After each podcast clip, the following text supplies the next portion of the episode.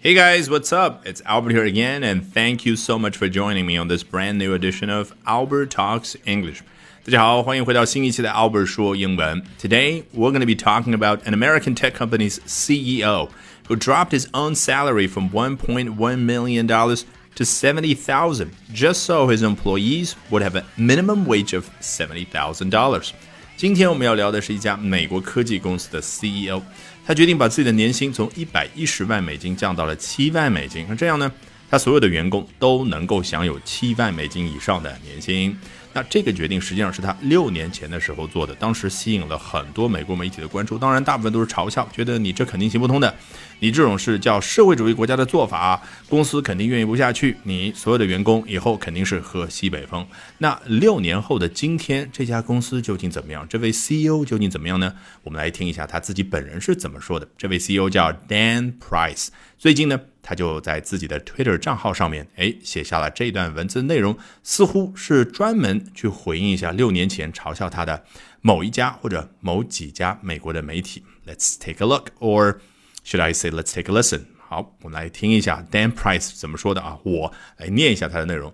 Six years ago today, I raised my company's minimum wage to seventy thousand dollars.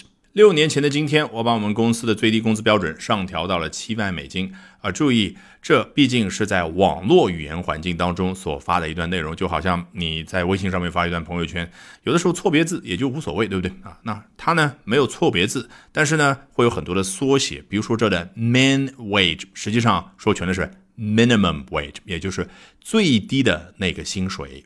那实际上的任何一个正常的美国人也好，英国人也好，他看到 minimum wage，他第一想出来的是什么样的概念呢？哦，这个国家啊，最低的时薪是十五美金一个小时，二十五美金一个小时。对的，wage 在他们头脑当中啊，第一反应永远是时薪啊，也就是所谓的最低工资标准。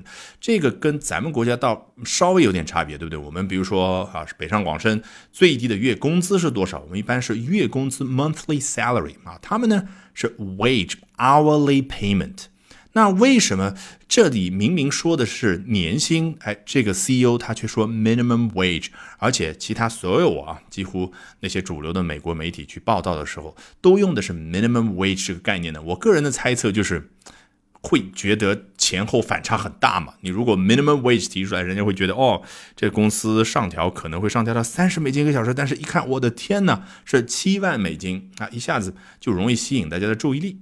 那要表达一个人一年赚多少钱，那个所谓的年薪啊，一般英文怎么说呢？Annual salary。那月薪呢？Monthly salary。所以你听出来了，最关键的那个词，最核心的就是我在今天的英文开场白的部分那个 salary 啊，我们以前背单词的时候反复背的一个人的工资，salary 工资，salary 工资，就那个词。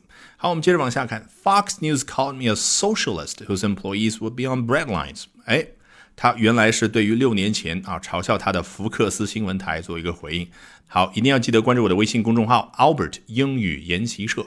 关注完后，在下方菜单栏处回复关键字“助教”，就可以一立刻领取我为大家精心准备的新人大礼包；二更重要的是，免费参加我在每周二的晚上八点钟以直播课的形式和大家分享的特别版 Albert 说英文。咱们直播间不见不散。好，这个电视台当年怎么说呢？Call me a socialist，当年把我称之为一个社会主义者。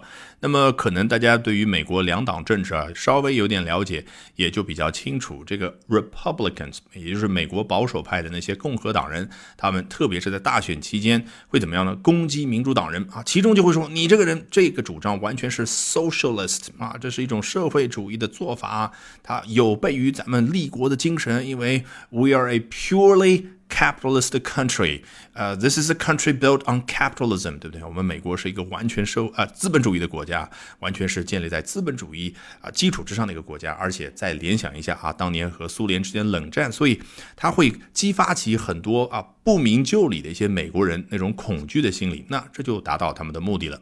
好，Fox News called me a socialist。whose employees would be on bread lines 啊，他还接着说到了，就当年这个电视台说，我们这家公司的或者说我个人的这些员工以后会怎么样呢？On bread lines 会站在面包的线上面啊，字面意思是这样理解，对不对？实际上这个 bread lines，头脑里面你可以再具象化一点，那就是什么呢？这个人啊，已经日子过到什么样的穷困潦倒的程度呢？每一天要去领救济，也就是你排着队，然后去领面包吃。所以久而久之，这个 bread lines 或者说 the bread line 啊，单数形式，它那一根啊排着队去领面包的那条线，就变成了有点相当于 poverty line，叫贫困线。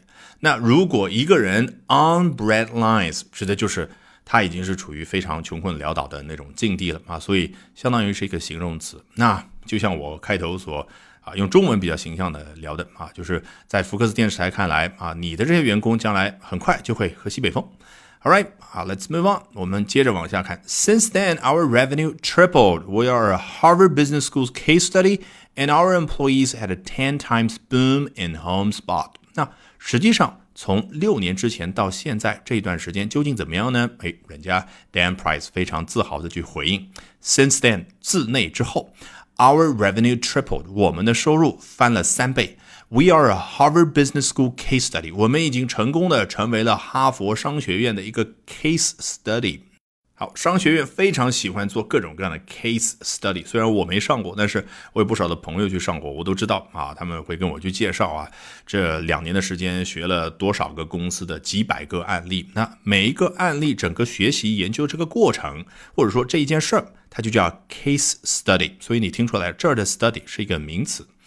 And our employees had a ten times boom in HomeSpot。你看网络用语，它都没有写 a n d 啊，那个 and 那个单词，而是 and 这样的一个符号。所以你听出来了没有？整个这一句话实际上是由三句话所组成的。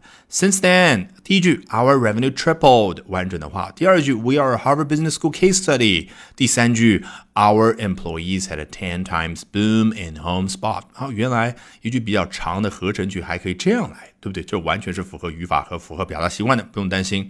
好，那么第三个情况，他介绍的就是我们的员工在这六年的时间当中呢，在房子的购买数量方面出现了十倍的暴增。你看人家说的这个十倍啊，写全了应该是 ten times，但这儿呢它是 ten 后面加一个 x，这就是啊比较口语化的表达，比较。网络化的语言表达，那这个 boom 原本表达的是一个机器比较轰鸣的那种声音，it's booming，it's booming，哎，是不是有点像？那实际上就代表了经济繁荣的那种景象。那么用在个人身上，指的就是出现了什么快速的增长。哎，这儿说的是什么呢？In homes bought，在以购买房子数量方面，你听出来的这个。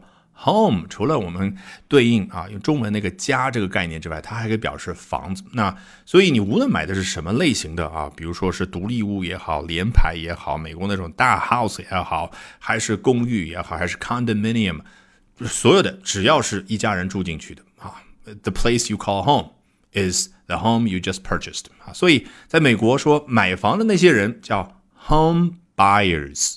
好，我们来看一下这位 Dan Price 最后说到什么？Always invest in people。诶，他用自己的实力、用数据说话，回应了 Fox News 当年的嘲笑之后呢，最后他当然可以稍微居高临下一点点，诶，给你建议什么？Always invest in people。字面意思，一直你永远都要把钱投在自己的员工身上，投在人身上。实际上表达就是什么？你一家公司你要做得好。肯定要最重视自己的员工，你重视的这些员工各方面的福利上去的，你放心吧，这个公司业绩迟早蹭蹭蹭往上走。All right, with that, we've come to the end of today's edition of Albert Talks English。这期的 Albert 说英文就到这儿，一定要记得关注我的微信公众号 Albert 英语研习社。关注完后，在下方菜单栏处回复关键字。助教就可以一立刻领取我为大家精心准备的新人大礼包。二更重要的是免费参加我在每周二的晚上八点钟以直播课的形式和大家分享的特别版 Albert 说英文。All right, bye for now and see you then.